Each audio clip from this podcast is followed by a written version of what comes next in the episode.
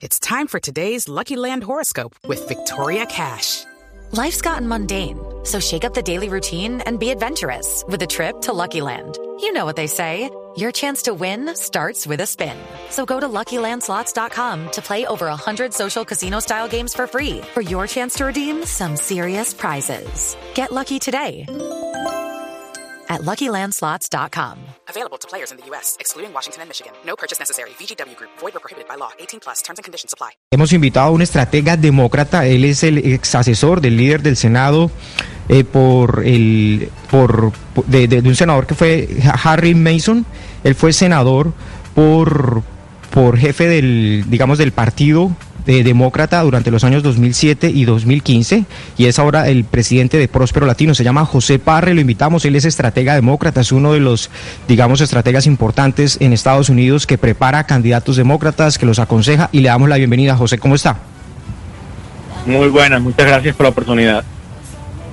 José, queremos preguntarle a ustedes cómo vieron el debate, cómo les pareció la estrategia de Biden y la estrategia de Donald Trump. Bueno, eh, no sé si se le dice, si, se puede decir que el debate de ayer tuvo estrategia. Eh, desde un punto de vista bastante macro, fue un, un desastre. Eh, eh, Estados Unidos quedó mal tanto, a tanto con los votantes, eh, tanto con los votantes del país como a nivel internacional. Eh, fue un desempeño triste y pues eh, Ay, se me fue nuestro invitado. Vamos a ver si lo eh, reconectamos y si podemos volver a tener eh, la llamada, Jaime. Pero sí, yo creo que la sensación que nos decía el eh, señor Paga, el señor Parra, estratega del Partido Demócrata, sobre el debate de ayer es lo que coinciden en decir todos los medios internacionales y los medios norteamericanos, que básicamente lo de ayer fue un desastre. Es la evidencia de un imperio en decadencia y la evidencia de una democracia que empieza a naufragar o que viene naufragando desde hace rato.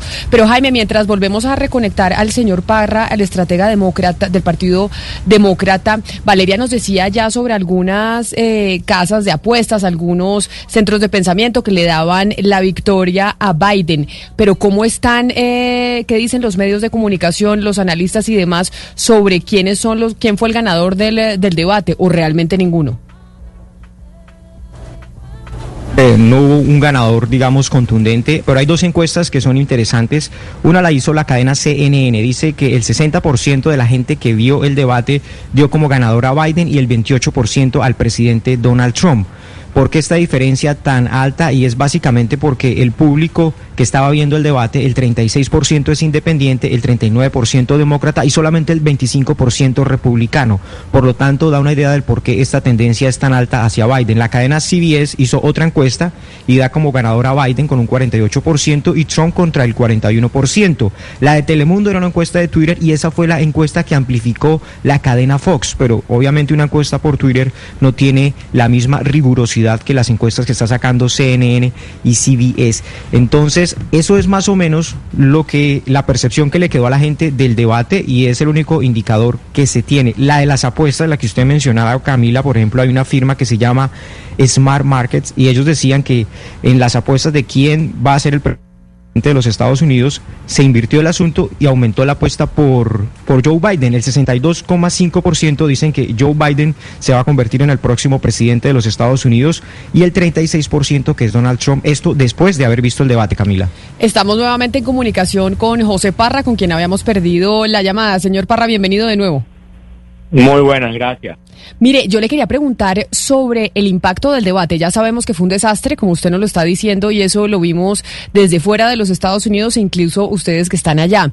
Pero viendo el efecto que podría llegar a tener el debate, uno ve las encuestas y se sabe que el 2% más o menos de los votantes norteamericanos están indecisos, que de resto están decididos por su candidato y entonces poco impacto podría tener el debate dentro de la votación como tal. Pero le pregunto por el Partido Demócrata directamente y por esa facción más a la izquierda del partido, la de Bernie Sanders, la de Alexandria Ocasio Cortés, porque ayer veíamos a Trump acorralando en cierta medida a Joe Biden, llevándolo hacia el centro y alejándolo de esa izquierda, porque sabe que esa izquierda dentro del Partido Demócrata pues no estaría tan cercano a Biden y lo, y lo criticaron mucho en las primarias. ¿Usted cree que ese, e, esa intención de Trump va a surtir efecto en, eh, en la votación o no? No, simple, simple y llanamente porque eh, el ala izquierda del partido, como bien dices ahorita, eh, está votando contra Trump. Hay un gran incentivo por sacar a Trump del poder y a raíz de todos los daños que ha causado en diferentes esferas de la, de la política pública de los Estados Unidos, sea la separación de familias en la frontera de los Estados Unidos, sea el tema del cambio climático, como se expuso ayer durante el debate, en el presidente Trump le ha dado marcha atrás a, todos los esfuerzos que se venían haciendo para, para frenar el cambio climático. Eh, sea en el, en el tema de la, de la pandemia y el manejo de la pandemia y el, sinnúmero de muertes que tenemos acá con más de 205 mil muertes, eh, el, ala izquierda del partido está muy eh, comprometida con sacar a Donald Trump. Tal vez no estén votando tanto a favor de Biden, pero la meta de ellos es sacar a Donald Trump del poder y por eso yo creo de que van a salir a las urnas. Señor Parra, lo cierto es que al principio se vio al candidato Joe Biden tratando de, contenerse con los ataques de Donald Trump, una actitud de yo no me voy a rebajar, yo no le voy a responder, pero después se salió de casillas también y lo llamó payaso, mentiroso, lo etiquetó como racista, le dijo que se callara. También, digamos que le respondió. Ustedes que estuvieron detrás preparándolo para el debate, etcétera, ¿creen que Joe Biden, digamos, se pudo equivocar en hacerle estos ataques al presidente Donald Trump? Eh, obviamente no creo que haya sido óptimo eh, haber lanzado ataques personales, pero también veo que le costó bastante trabajo al vicepresidente poderse contener como acabas de, como acabas de señalar tú. El, el, los ataques constantes del presidente Trump, las interrupciones, los ataques personales en contra de la familia de Biden es más, una de las metas de Biden de ayer era no perder los estribos. Yo creo que en su mayor, en, mayormente logró mantener control de la situación, que hubo momentos en que sí, como señalas tú, eh, se, se, rebajó los nombretes que el mismo presidente, el mismo presidente lanza constantemente. Señor Parra, en medios internacionales y muchos analistas dicen que esta votación no solamente afectará a los Estados Unidos, sino que es una afectación que, pues, que va a afectar a todo el mundo. La estrategia de concentrarse un poco en el yo voy a votar no solamente por los Estados Unidos, sino por todo el planeta, esa podría ser una buena estrategia y, a futuro la podremos ver en los debates que, que siguen, si es que hay más debates. Eh, depende de cómo lo mires. Si, si estás hablando desde un punto de vista como calentamiento global y, claro, climático, cambio climático, sí, sí, esencialmente yo creo que yo creo que sí es, es, una de varias estrategias que yo creo que pueden funcionar.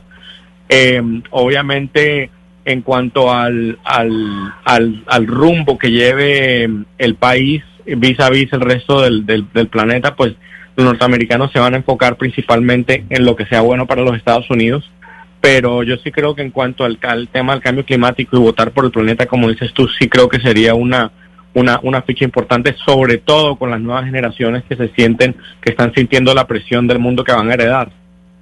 José, a nivel de contenido, pues fue muy poco lo que pudimos ver, pero a nivel de puesta en escena, Biden parecía una persona un poco más sobria, tranquila, se reía cuando Donald Trump estaba hablando y Donald Trump parecía reafirmar su actitud de una persona que trata de ser dominante, arrogante. ¿Hay algún segmento, a qué segmento realmente él está apelando con esa actitud que, que, él promueve y que quiere reafirmar?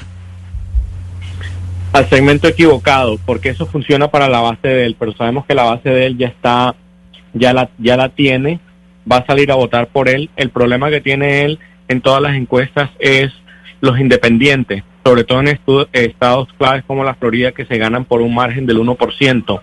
Eh, y si el independiente no lo convence ese estilo, eh, Donald Trump está corriendo un peligro grandísimo de perder la, elección en estados como, nuevamente como Florida, Pensilvania, Wisconsin, Michigan, donde donde las encuestas ponen por delante a Joe Biden. Miren, el, el trabajo de Joe Biden de ayer como, como todos sabemos, él va adelantado a las encuestas.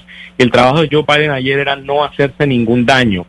El de Trump era de rebasar las expectativas y salir por delante, por arriba de Joe Biden. Y eh, desafortunadamente para él no lo logró. Esa actitud de bullying, por ejemplo, no le ayuda con el segmento tan importante de las mujeres de los suburbios, que son eh, eh, una, una un, un, sector demográfico clave para, para poder ganar esas elecciones. Y yo creo que ese estilo le va le, le, servirá mucho con su con su base, pero nuevamente ahora están apelando es a los a los pocos indecisos que quedan en los estados péndulo y no creo que logró hacer con su actitud el presidente eso. Yo tengo una última pregunta para usted, señor Parra, y yo creo que es la gran preocupación que tienen los norteamericanos de lo que pueda pasar el próximo 3 de noviembre. Y es que ayer el moderador del debate, el señor Wallace, les preguntó a los dos si aceptarían los resultados. Y Joe Biden dijo que sí, que él aceptaría los resultados de la elección. Sin embargo, el presidente Trump no fue tan claro en decir que aceptaría los resultados. ¿Qué pasaría o qué es lo que prevén ustedes en los Estados Unidos si llega a suceder que Trump no acepta, no acepta el resultado de la elección y entonces empieza a argumentar que hubo fraude, como ya viene dando visos a través de sus redes sociales en ese sentido?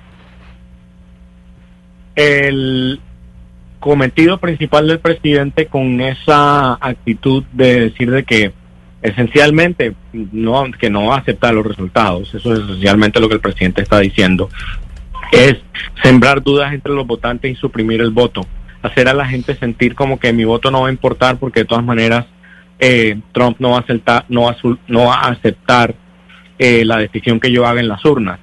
Entonces yo creo que ese es el cometido principal de él y Joe Biden eh, lo tuvo bastante claro y en algún en un momento en el debate le habló directamente a la cámara y le dijo a la gente que salieran a votar y lo repitió varias veces.